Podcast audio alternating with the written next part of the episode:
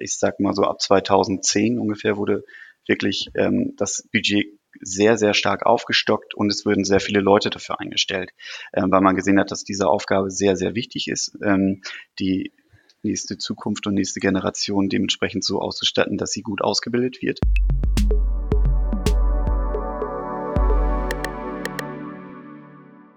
Hi, ich bin Emma und ich habe heute einen Gast bei mir, um über Schulbau zu sprechen. Diesmal im Vergleich zu NRW, jemanden aus Hamburg. Magst du dich vielleicht selber einmal vorstellen? Ja, hallo, mein Name ist André Hoffmann. Ich bin Regionalleiter vom Schulbau Hamburg hier in Hamburg. Wir sind regional aufgeteilt. Wir sind verantwortlich für alle Schulen in Hamburg. Wir betreiben, bauen und sanieren alle Schulen. Sehr gut. Ähm, du meintest gerade schon, dass das so in Bereiche aufgeteilt ist. In NRW sind ja die einzelnen Städte oder Landkreise für die Sanierung von den Schulen zuständig.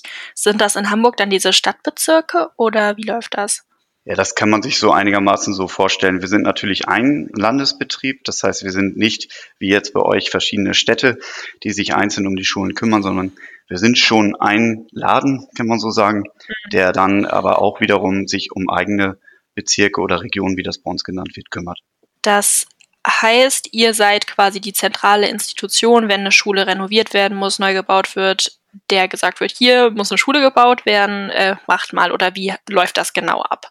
Ja, genau so sieht das aus. Also es ist, dass wir, ähm, wir dann letztendlich gemeinsam dafür verantwortlich sind.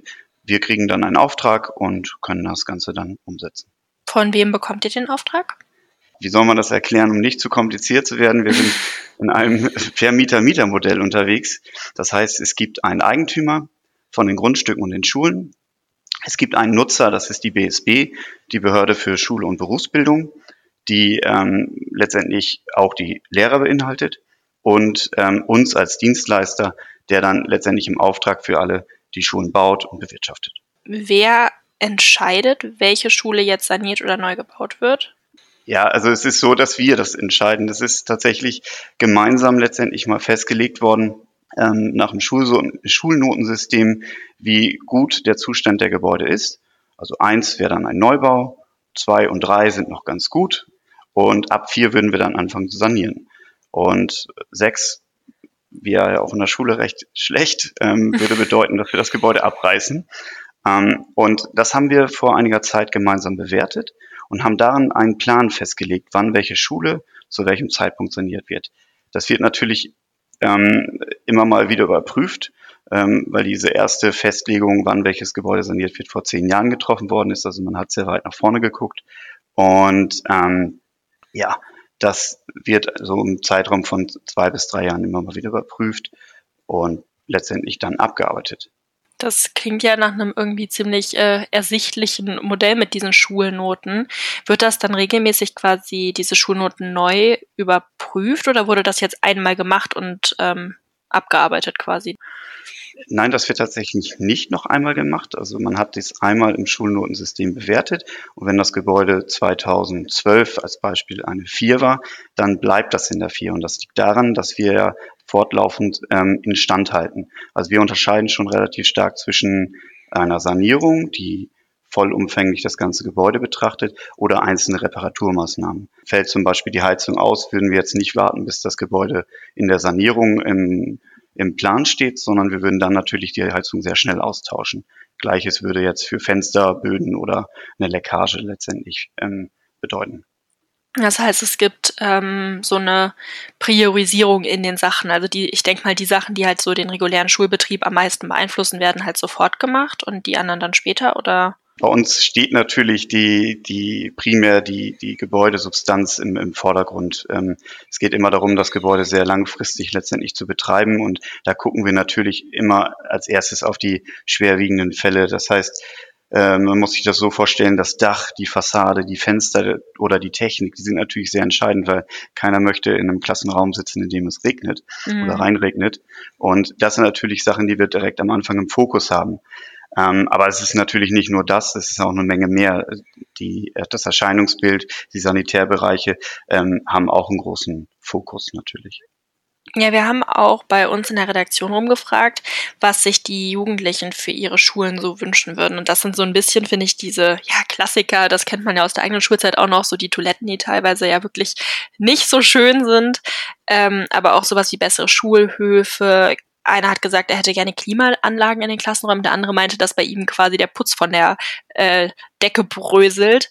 Ähm, was sind denn, also was würdet ihr jetzt machen, wenn ihr sowas mitbekommt? Also geht das dann von den Schülern an die Lehrer und dann an euch oder kommt es hoffentlich gar nicht erst so weit. Also davon sind wir natürlich auch nicht befreit. Natürlich gibt es Gebäude, die jetzt zum Beispiel eine 5 haben ähm, im Notensystem. Da ist das auch schon so, dass jetzt nicht unbedingt der Putz von den Wänden fällt, aber da sind natürlich ähm, nicht mehr moderne Toilettenanlagen. Da sind natürlich auch hier und da mal der Lino oder der Kautschukbelag im, im Klassenraum kaputt gegangen. Und ähm, das sind dann schon ganz unterschiedliche Wünsche. Es ist aber so, wenn ein Schüler was sieht oder eine Schülerin, das ist ähm, dann einmal ein wichtiger Hinweis, die sind nämlich jeden Tag in dem Gebäude, wie natürlich ähm, so ungefähr einmal in der Woche. Ähm, und die sehen natürlich mehr, wenn was kaputt ist. Die melden das dann in der Regel dem Hausmeister oder der Schulleitung.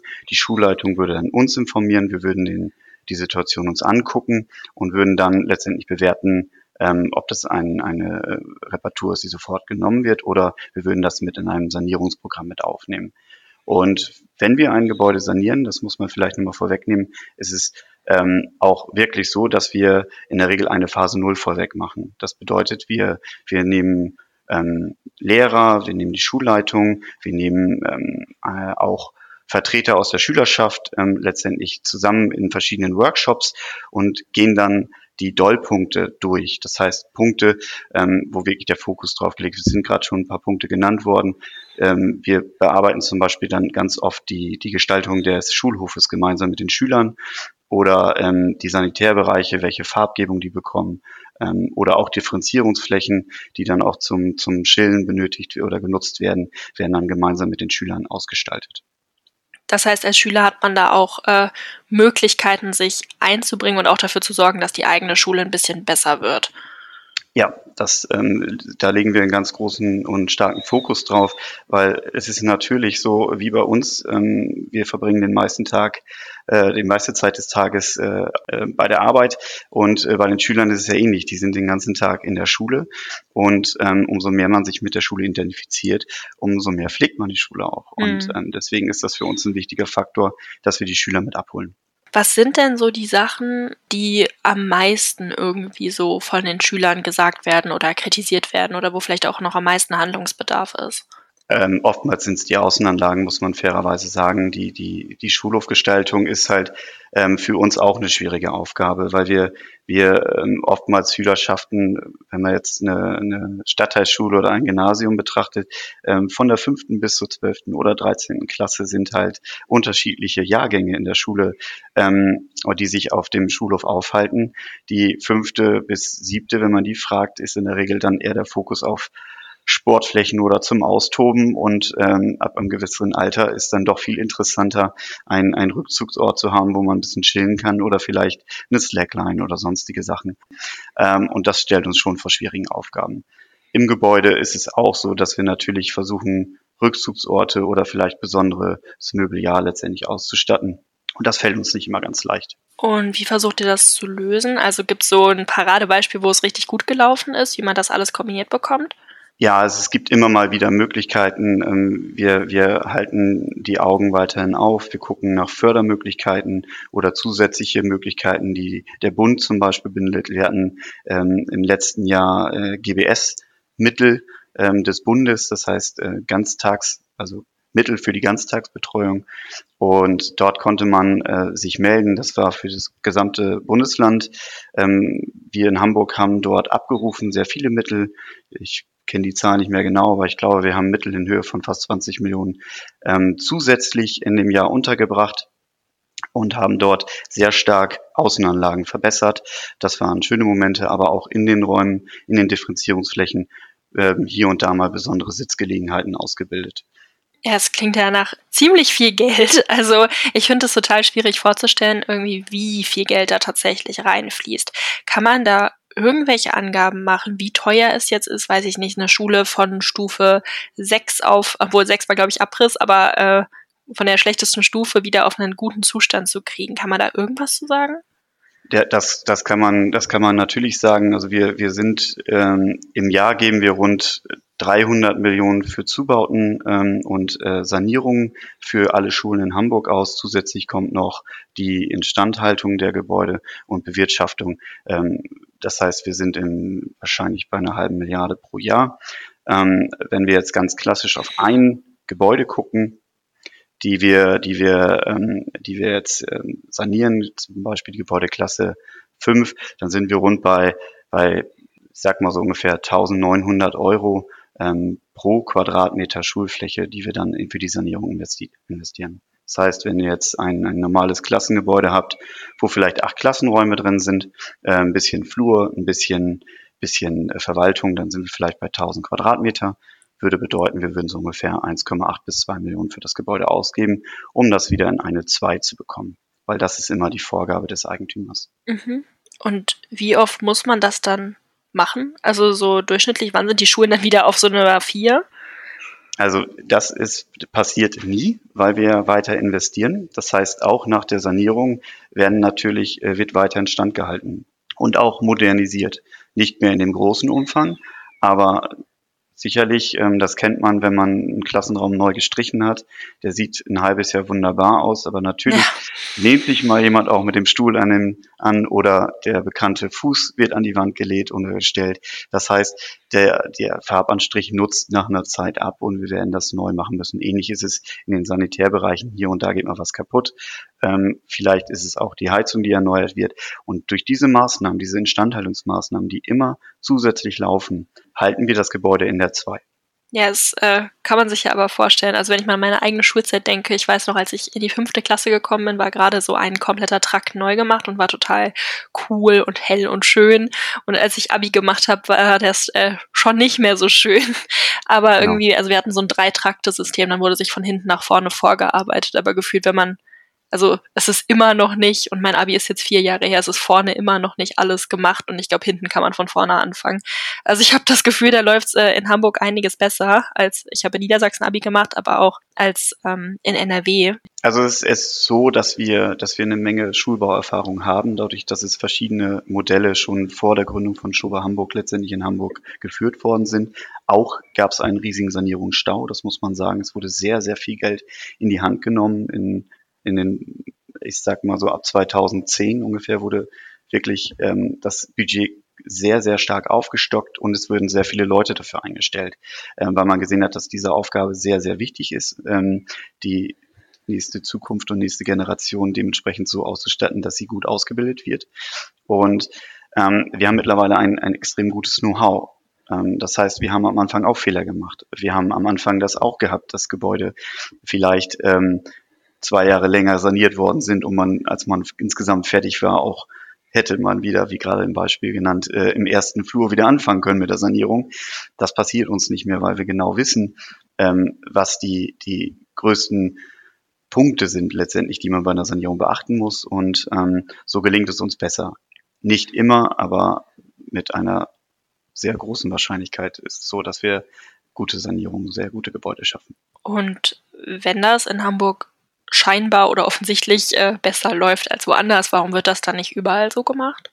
Das ist eine gute Frage. Ähm, es, ist, es ist natürlich so, dass, dass nicht überall diese Investitionssummen getätigt werden äh, in dem Ausmaß, in dem Hamburg ähm, letztendlich jetzt in den Schulbau investiert. Das ist vielleicht ein Grund. Und das System, was wir hier fahren, ist schon ein bisschen besonders. Ich, ich habe es gerade ja versucht zu erklären, ähm, dass wir in einem Vermieter-Mieter-Modell letztendlich uns bewegen. Mhm. Dieses Modell ist, hat schon einen gewissen Alleinstellungsmerkmal.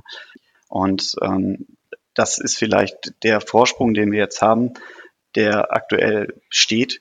Ich kann mir aber auch gut vorstellen, dass ähm, dieses System, wenn es weiter übernommen wird, dann auch andere Möglichkeiten in anderen Bundesländern letztendlich ermöglicht ja wünschenswert. Also wenn, also ich verstehe jetzt so aus meiner Perspektive halt nicht, warum sich einfach dann nicht andere Bundesländer daran mehr orientieren. Also klar, es hat auch was mit Geldern zu tun. Vielleicht ist es auch ein Vorteil, dass Hamburg halt ja ein kleines Bundesland ist und so ein Stadtbundesland. Aber ähm, ja, wäre ja schon schön. Also ich glaube, da gibt es auf jeden Fall genug Bedarf. Ich sehe das ähnlich. Ich glaube, der Vorteil ist dann halt auch wieder, dass wir zentral letztendlich reagieren können. Und äh, wenn man in NRW wieder jeweils eine einzelne Stadt hat, die einzelne Investitionssummen zur Verfügung hat, ähm, ist das natürlich alles ein bisschen schwieriger, äh, verständlicherweise.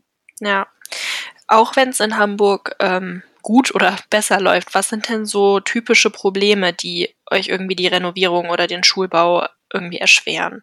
Also die größte Herausforderung ist einfach, dass wir ähm, die Schule ja nicht schließen können. Also es ist ja immer im laufenden Betrieb.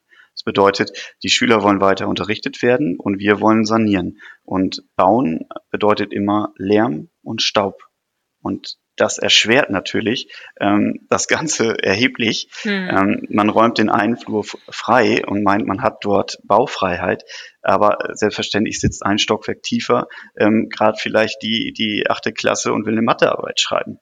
Und das ist das zu koordinieren und dort ein, ein Verständnis für alle Parteien herzustellen, das ist immer die größte Herausforderung kann ich äh, mir gut vorstellen. Man kann ja auch nicht alles in den Sommerferien machen. Also Richtig. Es sind halt die sechs Wochen Schulferien. In den sechs Wochen kann man eine Menge schaffen, aber es wird nie so äh, vollumfänglich eine Sanierung durchgeführt werden können. Man muss halt, wenn man bei dem Beispiel wieder bleibt von den 1000 Quadratmetern und, und äh, 2 Millionen Investitionen, das lässt sich nicht irgendwo in, in der Kürze von sechs Wochen ähm, sanieren, sondern dann werden die Sanitärbereiche vielleicht äh, saniert und der Strang aber ähm, dann ist auch schnell Schluss und äh, man kann dann eher, gerade wenn es sehr kleinteilig wird, eher mit einem Jahr rechnen.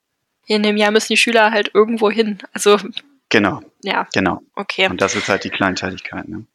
Ja, hat man irgendwie gar nicht auf dem Schirm, dass das dann alles so zusammenhängt, aber umso äh, wichtiger, dass da irgendwie gute eine gute Kommunikation auch stattfindet zwischen den Parteien, glaube ich, damit da eben was passiert. Das ist das Entscheidendste. Also, dass die, dass die Handwerker einmal wissen, es wird nächste Woche Klausuren geschrieben, es können nur leise Arbeiten stattfinden, aber auch andersrum wieder das Verständnis ähm, geklärt werden kann, dass die Handwerker nun mal auch in der Zeit von 6 bis 16 Uhr vielleicht auf der Baustelle sind und nicht ähm, erst ab 17 Uhr. Das wäre wünschenswert, aber das lässt sich leider schwer mit dem anderen Alltag ermöglichen. Ne? Mhm. Also viel Kommunikation. Kommunikation ist ja eigentlich das Entscheidende. So zum Abschluss, was würdest du dir denn wünschen, wie das mit den Schulsanierungen jetzt weiterläuft? Also sowohl in Hamburg, unsere Redaktion zum Beispiel ist in Bergedorf, vielleicht gibt es da ja auch spezifisch was, wo man sich äh, noch drauf beziehen könnte.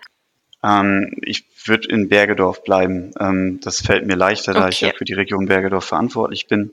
Ähm, ich kenne die Schulen gut. Ich weiß, dass wir, dass wir viele Schulen durchsaniert haben und ähm, gar nicht mehr so viel sanieren müssen, sondern doch eher auf die Neubauten gehen.